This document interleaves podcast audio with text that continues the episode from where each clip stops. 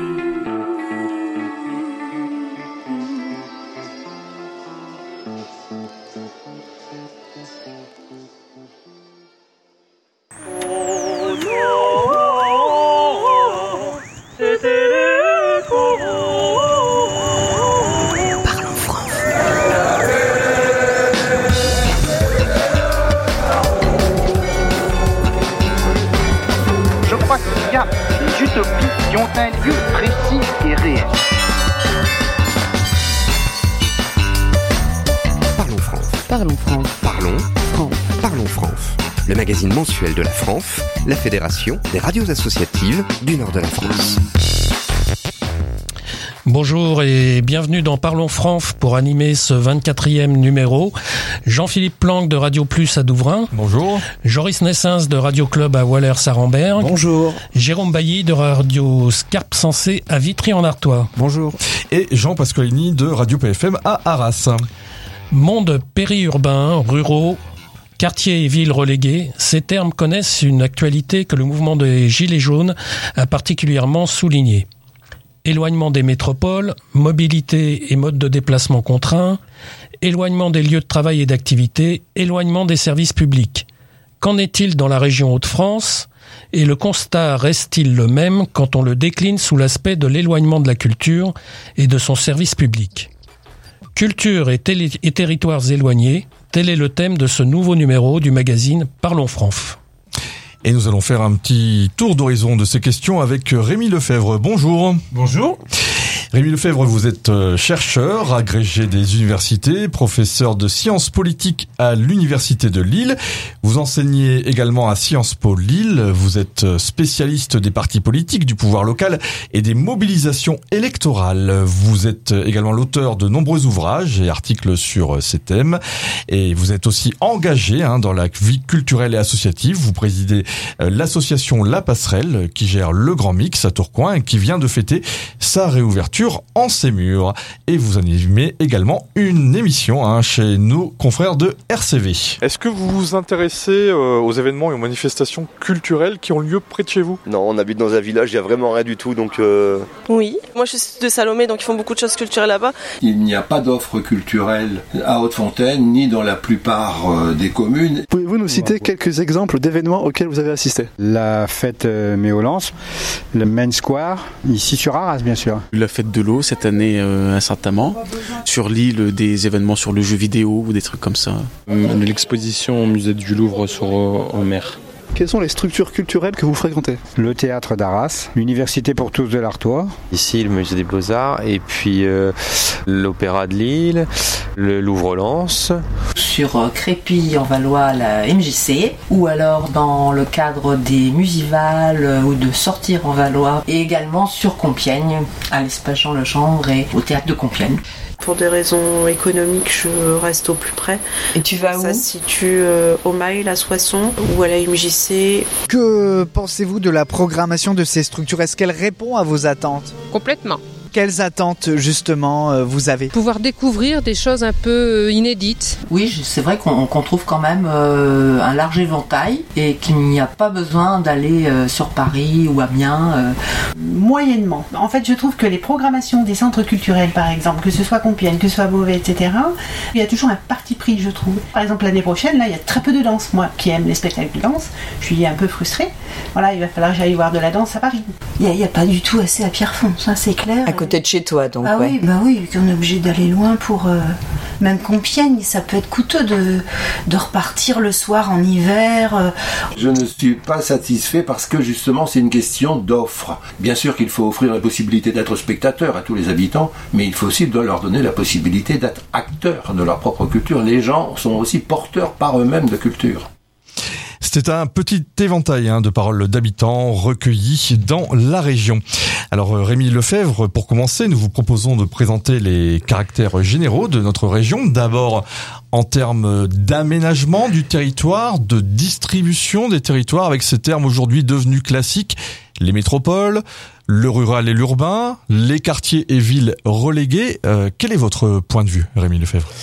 Ah, C'est très, très très compliqué. On a une région, euh, bon d'abord une région qui a beaucoup grandi, hein, euh, qui s'est beaucoup transformée ces dernières années, puisqu'on on est quand même passé de, de deux régions, euh, donc deux régions avec la fusion des régions à une énorme région, les Hauts-de-France, avec cinq départements qui en fait sont très très dissemblables et qui présentent des réalités géographiques très hétérogènes. Hein. on a en gros trois départements euh, euh, donc qui étaient l'ex-Picardie, qui sont plutôt ruraux, euh, avec malgré tout un pôle urbain important qui est Amiens, malgré tout qui se vit en concurrence avec Lille, qui s'estime mal desservi par exemple du point de vue d'un TGV qui rentre, qui va pas dans le centre d'Amiens, du point de vue de l'autoroute, etc. Et puis on a le Nord-Pas-de-Calais, qui est le Pas-de-Calais, qui est un, département quand même globalement assez rural, très populaire aussi en termes de de, présence des quartiers populaires avec l'ex-bassin minier. Et puis le département du Nord, mais euh, département du Nord qui est assez beaucoup plus urbain, avec euh, évidemment la grande métropole euh, lilloise qui, qui s'est beaucoup beaucoup développée euh, ces dernières années, qui concentre un peu euh, toutes les richesses. On le voit, au, au, on le voit concrètement sur l'autoroute le matin. Hein, les gens vont travailler à Lille. Et puis d'autres pôles urbains importants, Valenciennes, Dunkerque, Douai, etc. Donc en fait c'est un, c'est une région rurale, populaire, avec quand même des gros pôles urbains.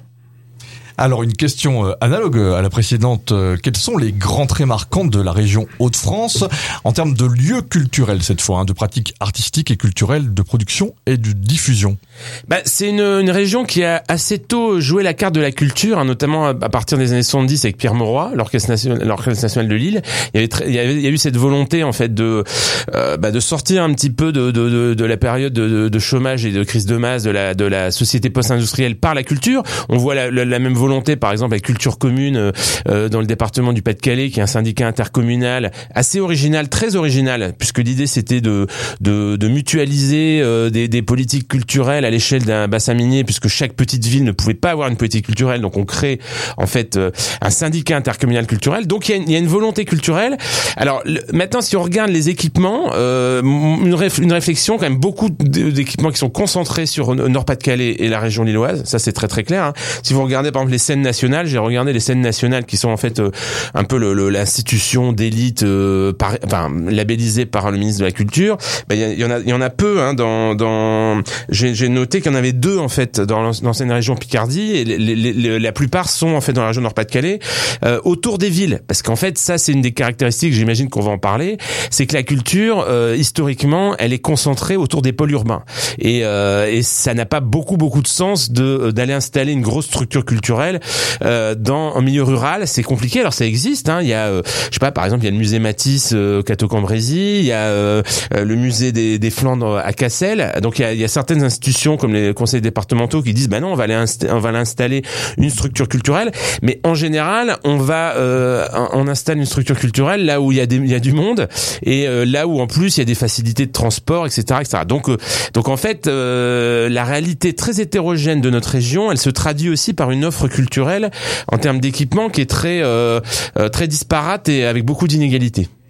Alors, est-ce qu'on peut parler de service public de la culture et si oui, quel est-il?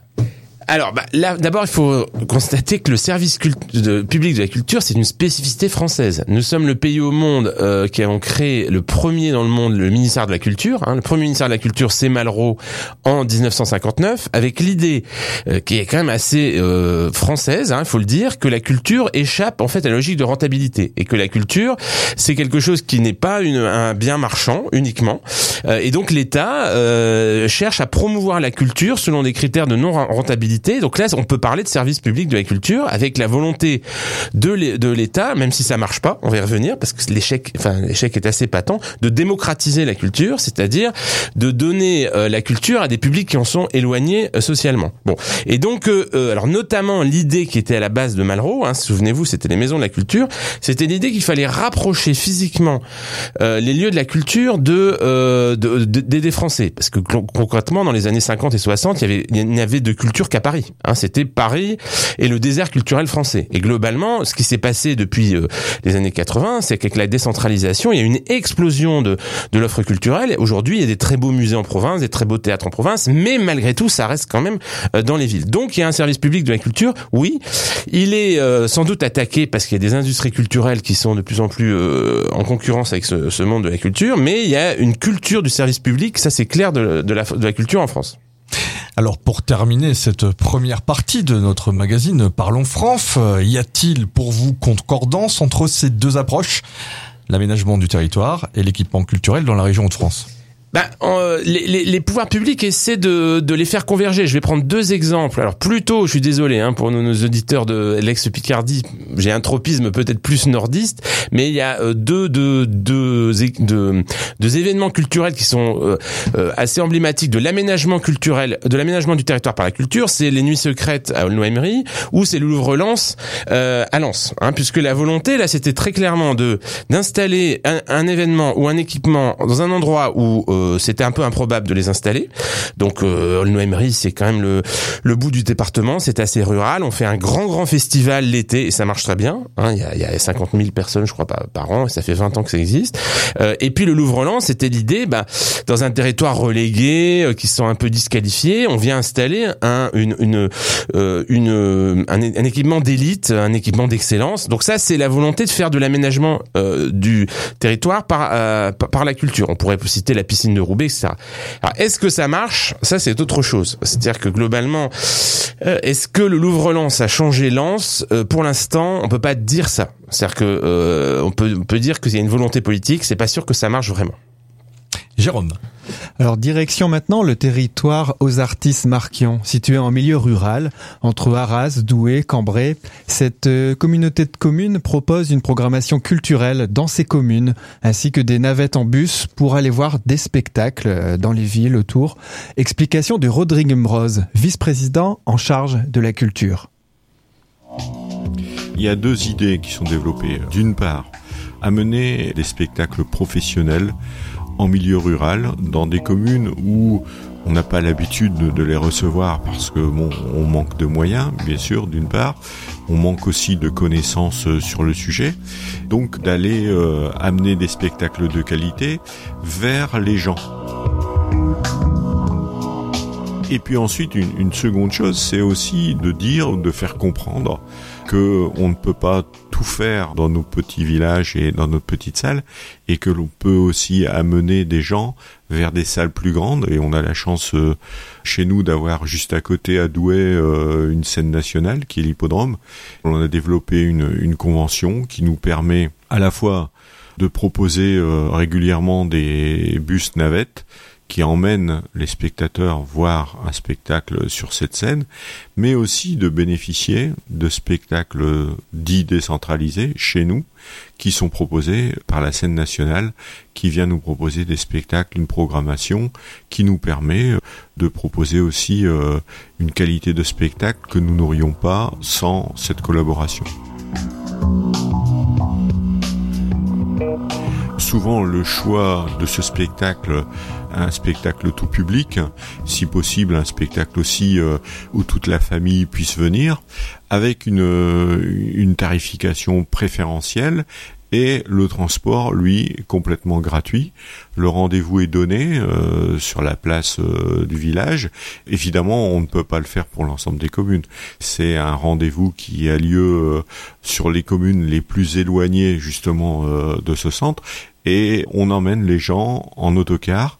Donc c'est un petit voyage très sympathique où les gens en plus échangent avant mais aussi euh, échangent après le spectacle pour se donner euh, leurs impressions et commenter euh, un peu le spectacle qu'ils ont vu. Il y a à côté de cela aussi des initiatives de covoiturage parce qu'il est bien évident que on est quand même une communauté de communes de plus de 40 000 habitants et euh, un autocar euh, se remplit très vite. Donc ensuite, il y a des initiatives euh, privées pour aller voir le spectacle en covoiturage.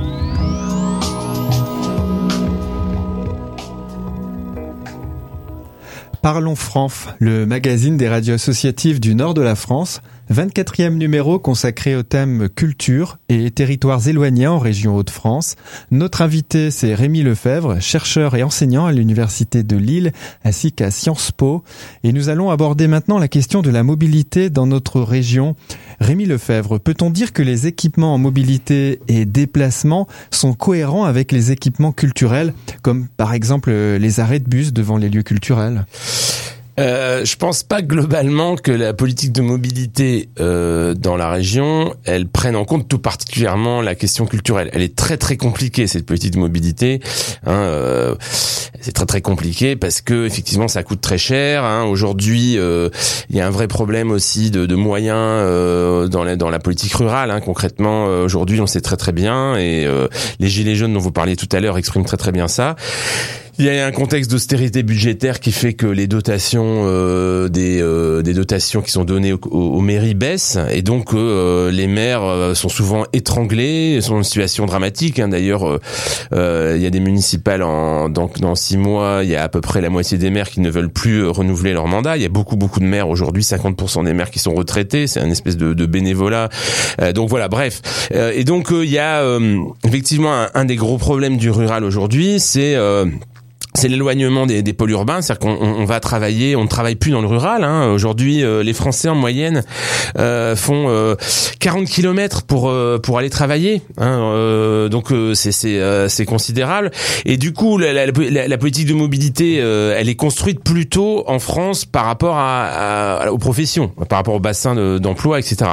Elle n'est pas construite en fonction des, des, des lieux culturels. Hein. Finalement, on bricole après quand il y a des lieux culturels, on essaie de trouver des solutions solutions euh, pour les rendre accessibles par le logement et donc euh, par le par le par le- les transports. Donc là, on a entendu un, un élu qui, qui parle en fait des, des, des solutions qui ont été mises en place. C'est pas des euh, c'est des solutions de covoiturage, c'est des situations de, de bus. Donc c'est pas euh, on va pas structurer euh, la mobilité en fonction euh, des, des, équipements culturels. Bon, alors après, je, je, je- quand même une petite remarque. Je pense pas que l'accès à la culture soit qu'une question en fait de de mobilité. C'est-à-dire que les travaux sociologiques sur la- l'accès à la culture montrent que le problème c'est pas euh, d'être proche d'un lieu culturel. C'est souvent qu'on est distant socialement de la culture. C'est ça qui compte le plus. hein. Les, les les gens qui aiment la culture, ils trouveront toujours des moyens euh, d'y aller. euh, ils trouveront. euh, Le problème, c'est euh, les publics éloignés de la culture. Les publics éloignés. De... Quand on parle de publics éloignés de la culture, je crois qu'on va en reparler euh, après. C'est pas les publics éloignés physiquement, c'est les publics éloignés socialement. Alors évidemment, quand en plus, quand on est éloigné euh, et qu'en plus c'est loin physiquement, bon là évidemment ça fait deux euh, deux handicaps qui fait que on, on- va avoir peu de chances de fréquenter euh, les lieux culturels. Voilà. Euh, mais euh, effectivement, ça c'est très compliqué. Comment on fait pour euh, rendre accessible euh, l'offre culturelle en milieu rural? Ben, il faut trouver des, des, des solutions. Effectivement, les moyens de transport collectif sont sans doute les plus appropriés, mais c'est pas, ça coûte cher hein, de les mettre en place. Alors bah oui, vous parliez de la, de la distance et donc inversement, euh, les équipements culturels sont-ils adaptés au territoire, le- les lieux de vie, travail, résidence? Bah, c'est compliqué parce que c'est les usages du territoire ont beaucoup changé. C'est-à-dire qu'en fait aujourd'hui, par exemple, vous avez un nouveau rural qui a émergé. C'est-à-dire qu'aujourd'hui vous avez des, euh, on appelle ça des néo-ruraux. Enfin, il y a plusieurs appellations possibles. Des gens qui vivent à la campagne, mais en fait qui qui n'y vivent que que dans une cité dortoir d'un certain point de vue, c'est-à-dire qu'ils n'y vivent que pour euh, euh, pour pour y avoir un- une belle maison parce qu'ils ont envie d'avoir un beau jardin, etc. Et qui finalement vont pas avoir forcément des, des euh, de sociabilité euh, dans, dans- dans, le village, euh, vont parfois d'ailleurs être du coup être très exigeants en termes de services publics parce qu'ils veulent avoir les prestations de la ville euh, à, à- à la campagne et du coup qui bon eux vont continuer à mon avis à avoir des, des pratiques urbaines. Voilà, c'est plus compliqué pour les populations locales qui euh, elles se sentent euh, se sentent un peu abandonnées. Donc ça c'est aussi très important. Hein. Je pense qu'aujourd'hui, euh, ce qui est embêtant dans le rural, c'est que le rural aujourd'hui, il a changé un peu d'image. Pendant longtemps, il y avait une image de positive du rural. Bon, les Français sont aiment toujours, ils veulent toujours vivre rural, mais aujourd'hui, il y a un sentiment d'abandon en fait. Il y a un sentiment d'abandon des, populations rurales et, la culture, ça peut être un moyen de de de de, de, de, de contrer un petit peu ce sentiment d'abandon. Alors même si globalement il faut remettre les choses quand même en place. Aujourd'hui les gens ils ont quand même plus besoin d'emploi euh, que de culture. Hein. Euh, euh, je dis bah, je suis évidemment euh, très très attaché à cette dimension culturelle, mais les bassins de vie etc. euh, la, la culture ça revient un peu après plein d'autres considérations et notamment les considérations de transport ou, de ou d'é- d'économie. Jean-Philippe. Alors que pensez-vous, que pensez justement des, des centres commerciaux qui s'équipent en scène culturelle, comme c'est le cas à Noël Godot, et aussi euh, des musées qui les investissent parfois, euh, comme c'est le cas euh, actuellement euh, avec le musée du Louvre-Lens en ce moment sur la thématique de la Pologne, dans le même lieu? Euh, que qu'en penser C'est c'est une forme de désacralisation de la culture et après on peut y voir un côté négatif, côté un peu consumérisme, euh, euh, etc.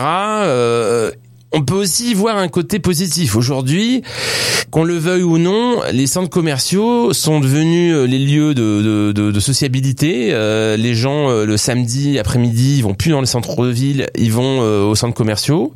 Euh, bon, à mon avis, c'est assez dramatique du point de vue de l'urbanisme parce que du coup, après, on s'étonne. hein. Les, élus sont, sont très très contradictoires. hein. Ils, ils déplorent la vacance commerciale dans leur centre et l'abandon de leur centre, mais ils, font tout pour développer des centres commerciaux. Il y en a et en France, il y en a, il y en a beaucoup trop. En plus, là, il y a une crise en fait de la grande distribution. Hein. Les modèles Auchan, Carrefour, etc. sont en train de, de changer. Aujourd'hui, on revient à des trucs plus de proximité. Donc, il y a un énorme décalage. Hein. Euh, euh, je pense que les élus devraient plutôt promouvoir euh, le commerce de centre-ville que les centres commerciaux. Alors, du coup, effectivement, comme les gens vont dans les centres commerciaux, bah, il faut les prendre là où ils sont. Et donc, euh, une tentation, ça serait de dire, alors, euh, euh, après tout, il y a des grands cinémas. Je vais pas donner les marques de, de, de près des centres commerciaux parce que les gens, en gros, ils vont faire leurs courses, ils vont au cinéma. Pourquoi ils feront pas, ils, feraient pas leurs courses, et ils iraient au théâtre? Bon. Euh, même si globalement, je suis pas du tout sûr que les gens qui vont au centre commerciaux le samedi après-midi vont forcément aller au théâtre le soir. Bon, c'est une tendance qui essaie de trouver un, une stratégie euh, ou commerciale ou peut-être une stratégie de reconquête des publics. Alors vraie ou fausse question cette fois, euh, Rémi Lefebvre, que faut-il remettre en cause? Les budgets, les types, les types d'aménagement, euh, euh, comme le zonage, l'éloignement, travail-résidence. donc que faut-il remettre en cause Ben, moi, je pense que ce qu'on pourrait imaginer, parce qu'on on va pas, euh, on n'aura jamais au, au- au- au niveau rural euh, la qualité de l'offre euh, du, euh, du niveau urbain. Ça, je pense que c'est pas possible aujourd'hui. Les finances, euh, euh, c'est pas viable économiquement, euh, c'est pas possible en- budgétairement. Par contre, on pourrait imaginer effectivement qu'il y ait euh, des lieux un peu spécifiques, spécialisés en rural. C'est-à-dire que par exemple, euh, il n'y a pas de raison que euh, euh, tel euh, équipement de danse, tel équipement euh, euh, les gens les, les gens de la ville pourraient aller rural et avoir une logique un peu de niche en fait. De niche qu'une qu'une structure culturelle se spécialise dans un un truc un peu spécifique que ça soit rural et donc amène les gens de l'extérieur. Bon voilà. Ça, ça me paraît être un peu la, stratégie. Euh, sinon effectivement il y a aussi une autre stratégie qui est développée euh, actuellement par la région Hauts-de-France. C'est les stratégies hors les murs en fait. C'est-à-dire euh, des structures culturelles euh, qui en fait euh, vont se déconcentrer ou se décentraliser. Ça ça ça marche bien hein, je sais pas les, les Ronef avaient fait ça à, Lille ils organisent des concerts dans les petits villages moi ça des grosses structures culturelles leur imposer par un cahier des charges euh, ce type de hors les murs ça serait pas mal Il y a également des scènes mobiles, par exemple. Hein. On le voit ici euh, au sein de l'agglomération euh, Béthune-Brûlée, Artois-Lys-Romane. Oui, c'est le le même principe, c'est-à-dire que là, euh, un, opérateur vient avec son savoir-faire, son expertise, euh, ses réseaux, et puis il amène une production de qualité euh, qui n'est pas forcément dans une structure. Honnêtement, ça, on peut le multiplier. Il y a beaucoup de potentialité, à mon avis, dans, dans, ce, domaine.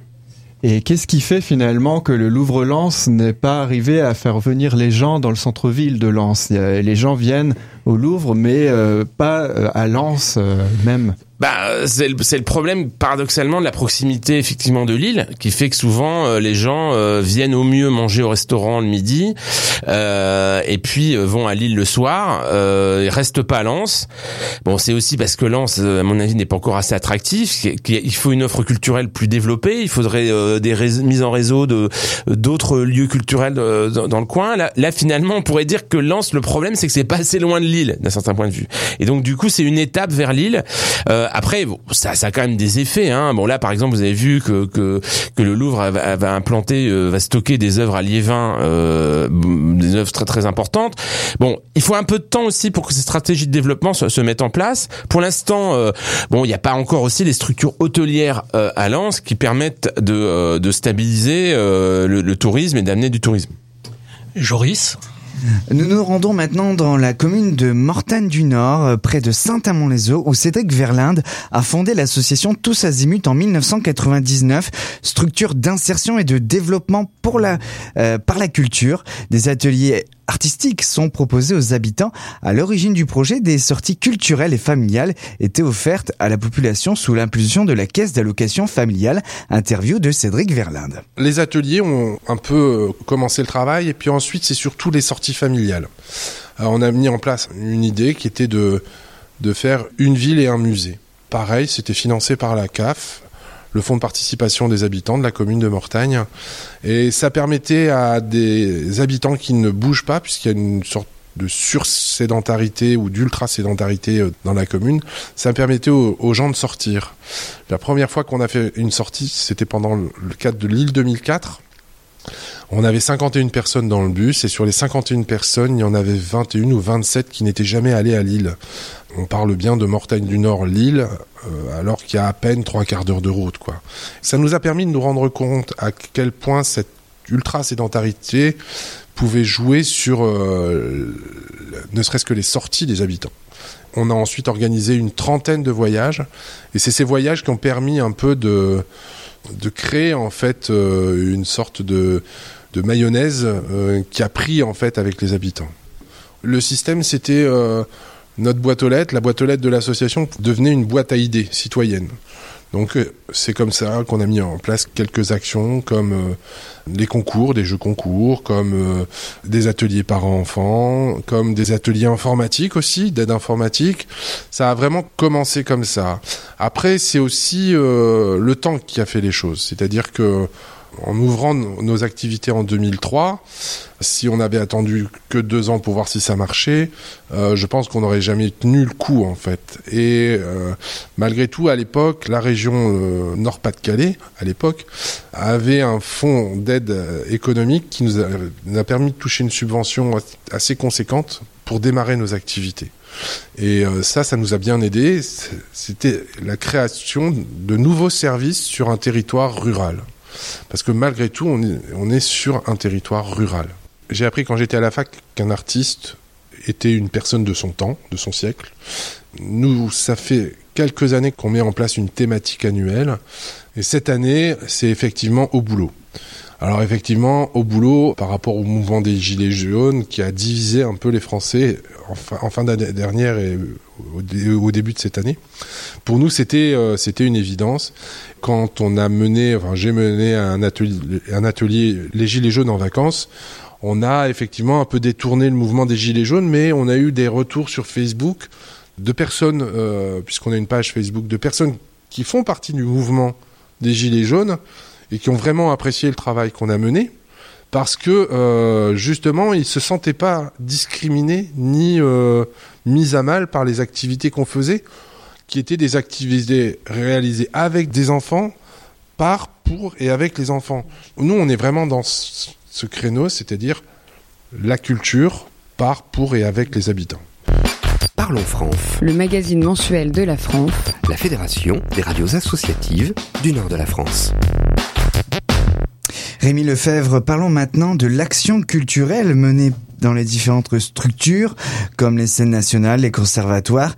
Euh, cette action en direction des publics dits euh, éloignés ou des non-publics, vers et au sein des territoires éloignés, cette action euh, est-elle marquante et importante dans notre région?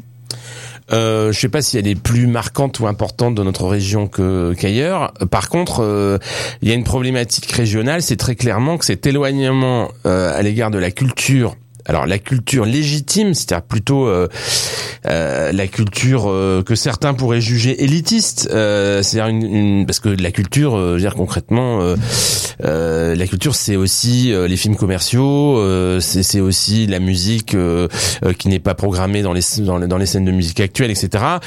donc quand on parle de public éloigné, euh, on parle des publics éloignés de ce qu'on est, de la culture du service public de la culture, c'est-à-dire effectivement ce qu'on passe au théâtre, euh, ce qu'on passe euh, à l'opéra, etc.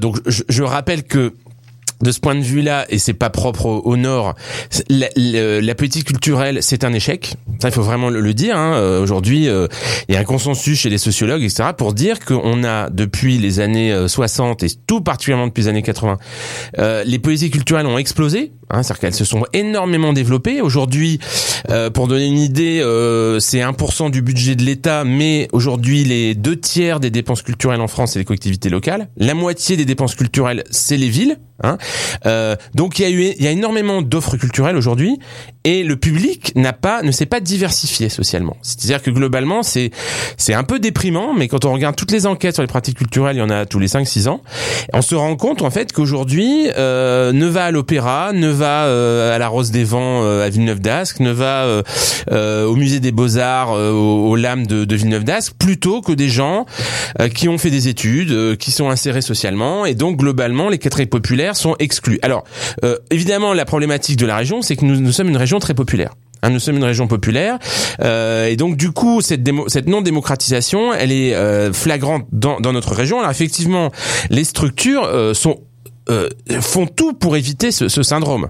Hein, euh, et donc c'est ce qu'on appelle l'action culturelle hein, dans les dans les structures que vous avez évoquées, les scènes nationales, euh, les centres dramatiques nationaux, l'opéra. Il y a aujourd'hui des médiateurs, des des gens, ces nouveaux métiers, on appelle ça l'action culturelle, pour aller chercher les publics, les publics scolaires, etc. Ça ça peut marcher, mais c'est pas encore satisfaisant. Alors vous parlez d'échec hein, de la politique culturelle, et pourtant on continue d'investir le pass le pass culture par exemple. Oui, bah le pass culture, oui. Alors après, on peut, c'est un peu le, tout le monde attend du pass culture. Après, ça pose beaucoup de problèmes. Là, il y a une émission, euh, je vais faire de la pub pour une autre émission, euh, une, bonne émission qui est sortie sur France Culture sur euh, sur l'échec de la démocratisation culturelle, où il y a un, spécialiste, Claude Patria, qui conteste beaucoup ce pass culture en disant que ouais, mais le pass culture, c'est la consumérisation de la culture parce qu'on va mettre dedans le, le- n'importe quel cinéma Est-ce que c'est euh, est-ce que euh, est-ce qu'il faut pas orienter le pass culture vers euh, pas l'UGC mais des, des cinémas RSC Alors c'est un peu paternaliste de dire ça, mais concrètement, je, j'ai bien conscience que c'est compliqué, hein, mais la politique culturelle c'était l'élitisme pour tous. C'est-à-dire que l'idée que on va pas promouvoir n'importe quelle culture. Aujourd'hui, le, le, le pass culture c'est bien, ça va rendre solvable un certain de, de... mais est-ce est-ce que c'est c'est le le job du ministère ministère de la culture de faire euh, de subventionner le, le cinéma commercial Je suis pas sûr. Ce que vous dites, c'est que ça favorise en quelque sorte une sorte de, de reproduction culturelle. Bah, ça, ça favorise déjà ce que les gens consomment déjà culturellement. Après, honnêtement, on peut pas encore dire. euh, attendez, pour l'instant, c'est pas encore. Ils ont expérimenté le pass culture. On sait pas encore ce qu'il va vraiment être. Il y a encore, c'est pas encore stabilisé.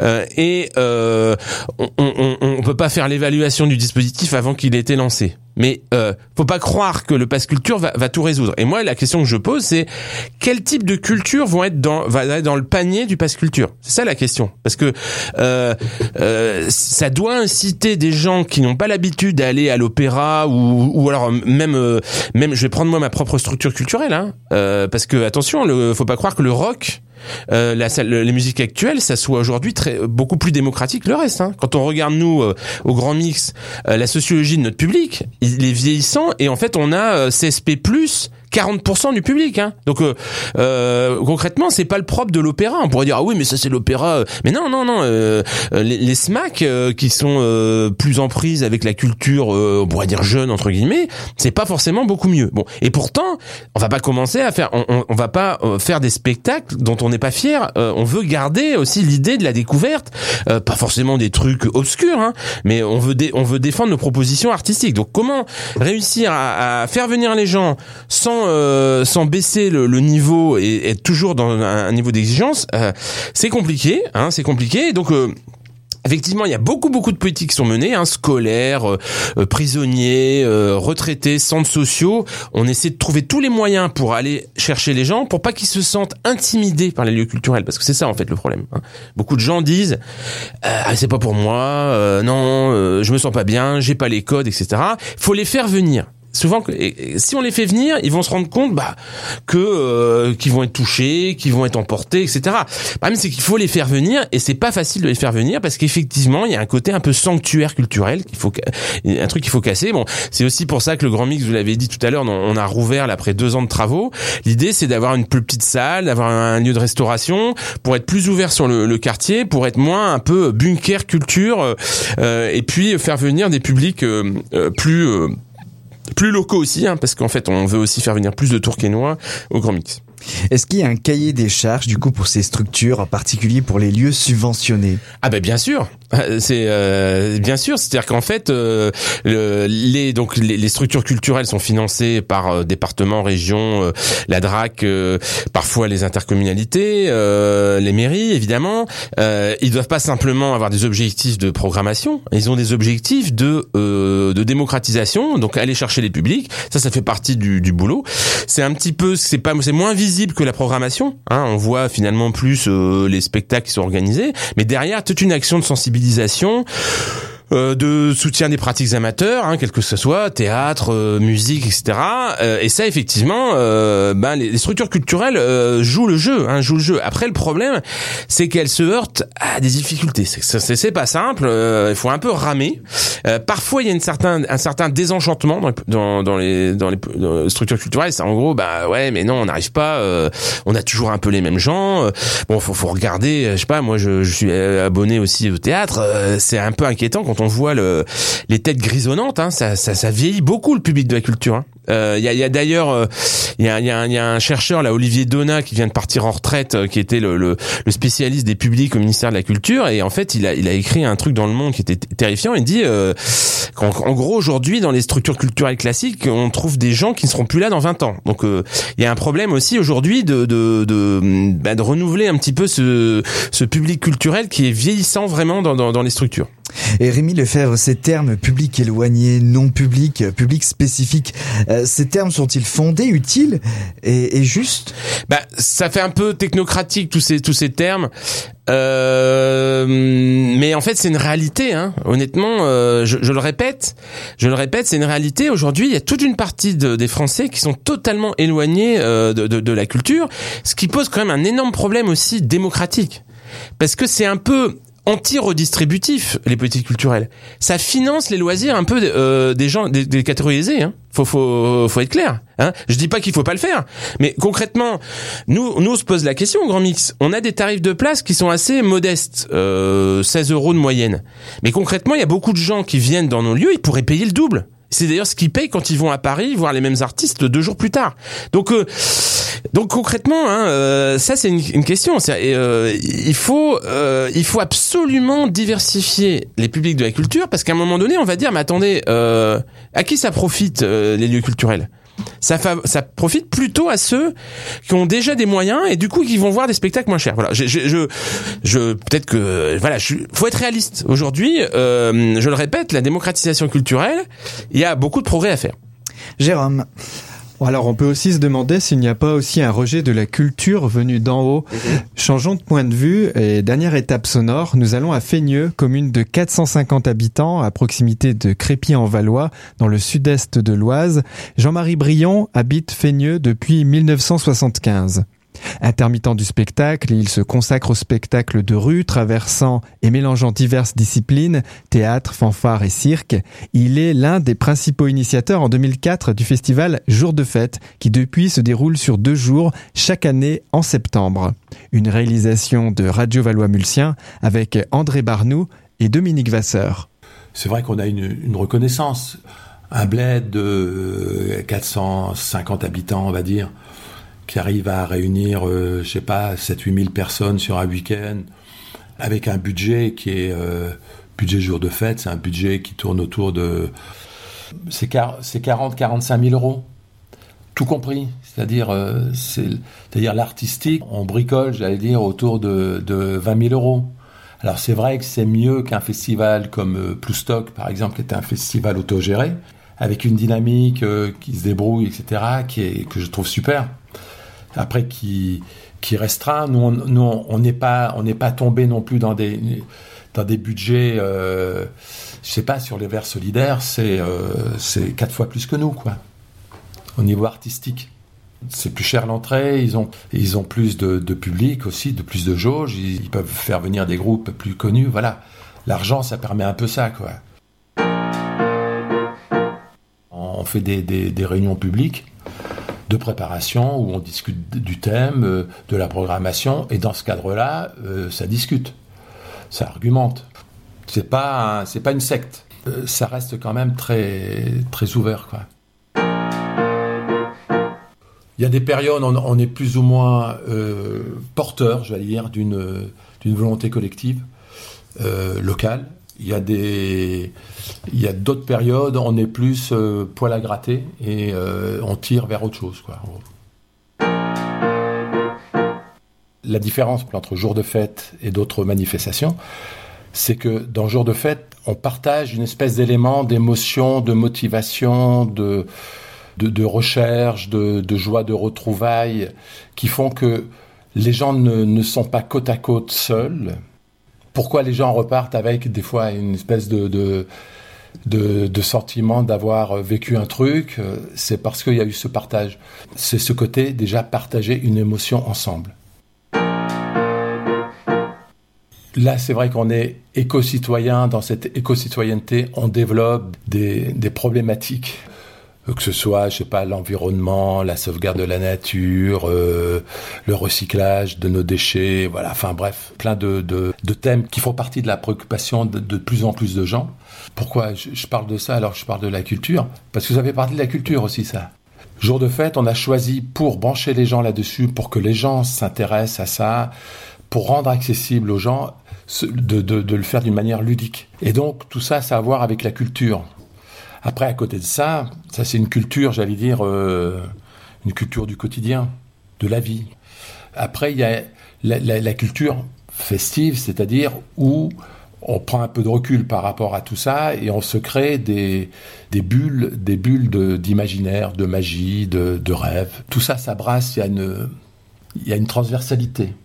C'est-à-dire entre le quotidien, le banal, l'objet, la nécessité, la fête, le, désir de se retrouver, etc. Tout ça, ça c'est pas des cases qui sont verticales. C'est tout ça, ça brasse. Voilà, ça brasse comme euh, les marées.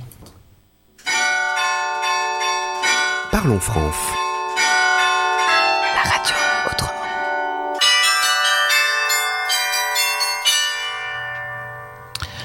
Rémi Lefebvre, population éloignée de la culture ou culture éloignée des populations, culture niée ou ignorée, on a le sentiment que ces réalités sont des butoirs constants, incontournables, voire désespérants de la politique culturelle. Euh, ouais, c'est c'est l'éternel problème en fait. C'est en gros euh, service public de la culture, ça veut dire euh, dans la vision française un peu jacobine, c'est l'idée que l'État sait ce qui est bon pour les gens en fait. Et donc il va dire voilà ça, euh, venez voir ça parce que ça c'est bien. Donc il y a, y, a, y a, quelque chose un peu en, en, sociologie on parle ça, on parle de légitimisme culturel. C'est-à-dire qu'on va dire voilà il y a une bonne culture, c'est la culture qui est définie euh, par euh, l'État.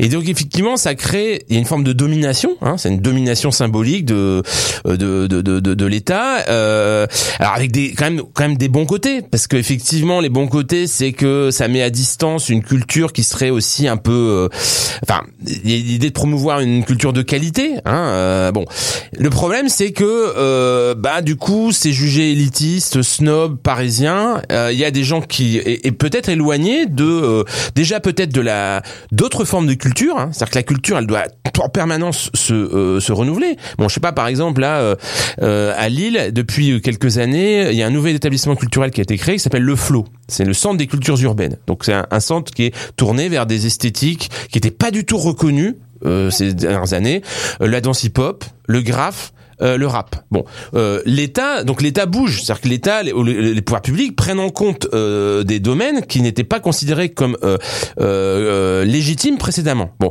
mais il y a encore des progrès à faire, c'est-à-dire que malgré tout, la, la culture souvent c'est la culture des élites et comme ça a été dit dans vos reportages hyper intéressants, il y a aussi des gens qui créent de la culture, qui qui peuvent être des poètes, qui peuvent etc. Donc il faut surtout surtout pas étouffer aussi euh, imposer euh, du haut cette culture. Il faut il faut avoir des approches, hein, on dirait plutôt bottom up, c'est-à-dire qui viennent du bas, etc. Euh, donc ça ça, ça effectivement euh, c'est un peu l'enjeu. C'est aussi euh, tout en gardant l'idée qu'il faut être dans la qualité, l'exigence, etc.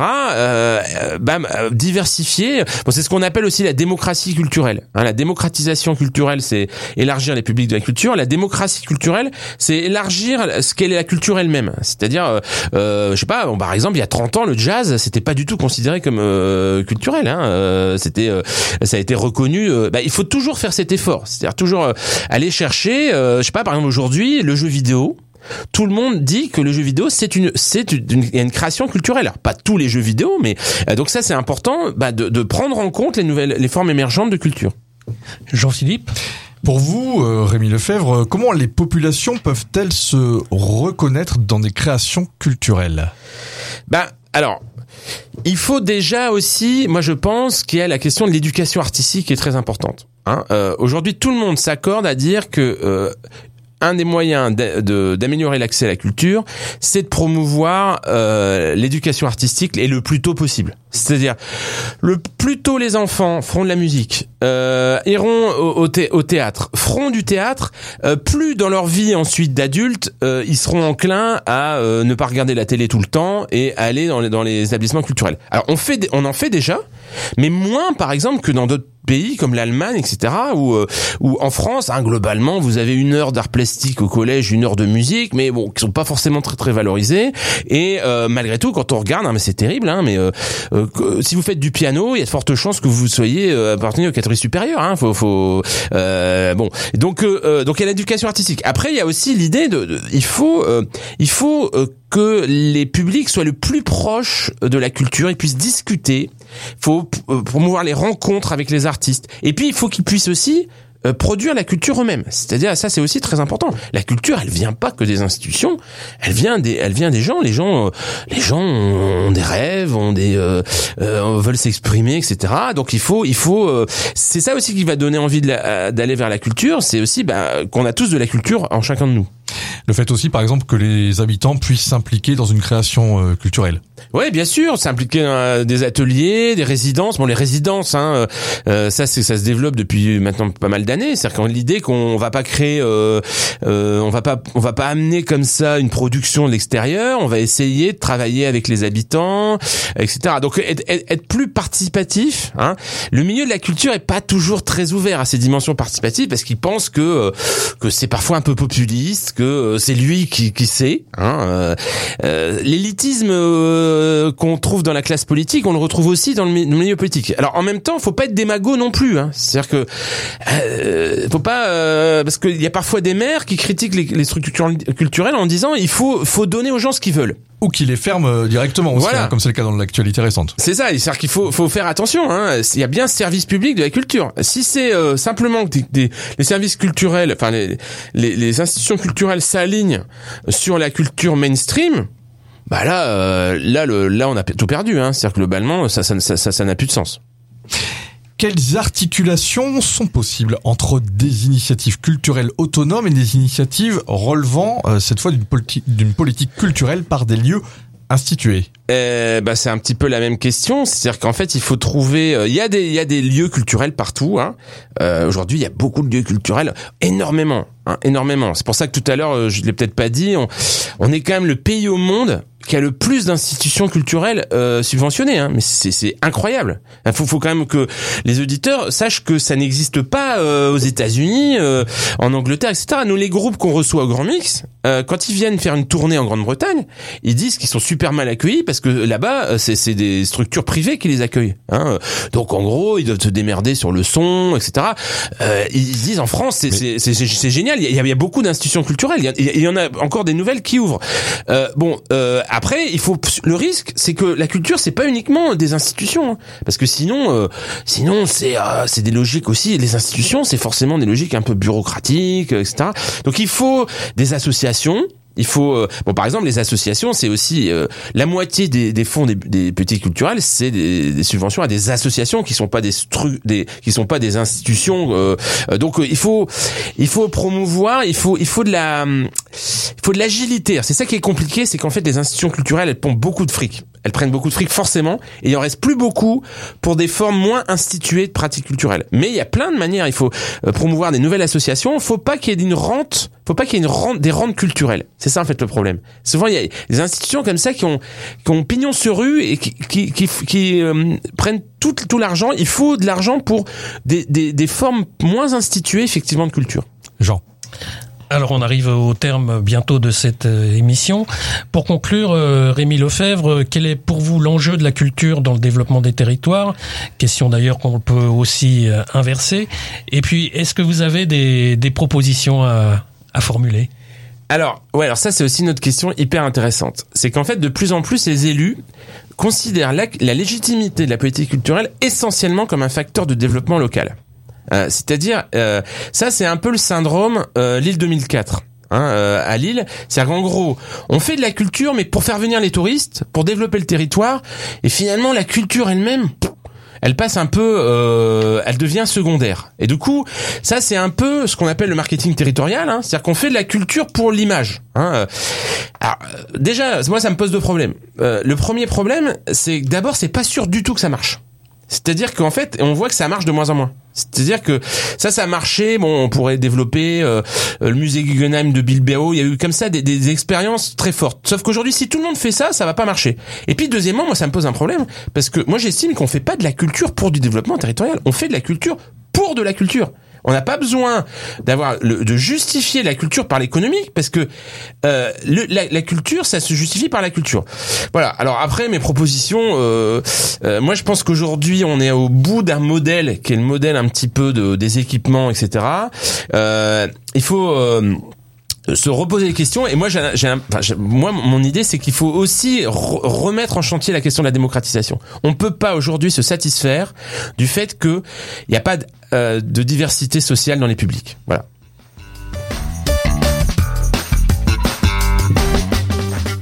Rémi Lefebvre, merci beaucoup. Je rappelle que vous enseignez à l'université de Lille et à Sciences Po Lille. Pour aller plus loin, on peut vous conseiller la lecture du livre blanc du collectif régional Agriculture, Nord-Pas-de-Calais, Picardie, écrit à la veille de la création de la région Hauts-de-France. Autour de la table pour ce 24e numéro de Parlons Franf, Jean-Philippe Planck de Radio Plus à Douvrin, Joris Nessens de Radio Club à Waller-Sarambert, Jérôme Bailly de Radio Scarpe Sensé à Vitry-en-Artois. Et Jean Pascolini de Radio PFM à Arras. À la réalisation de cette émission, Julien Maille de Radio Plus. À bientôt pour le 25e numéro de Parlons Franf, le magazine de la Fédération des radios associatives du nord de la France. D'ici là, portez-vous bien, prenez soin de vous et de la planète, et vive la culture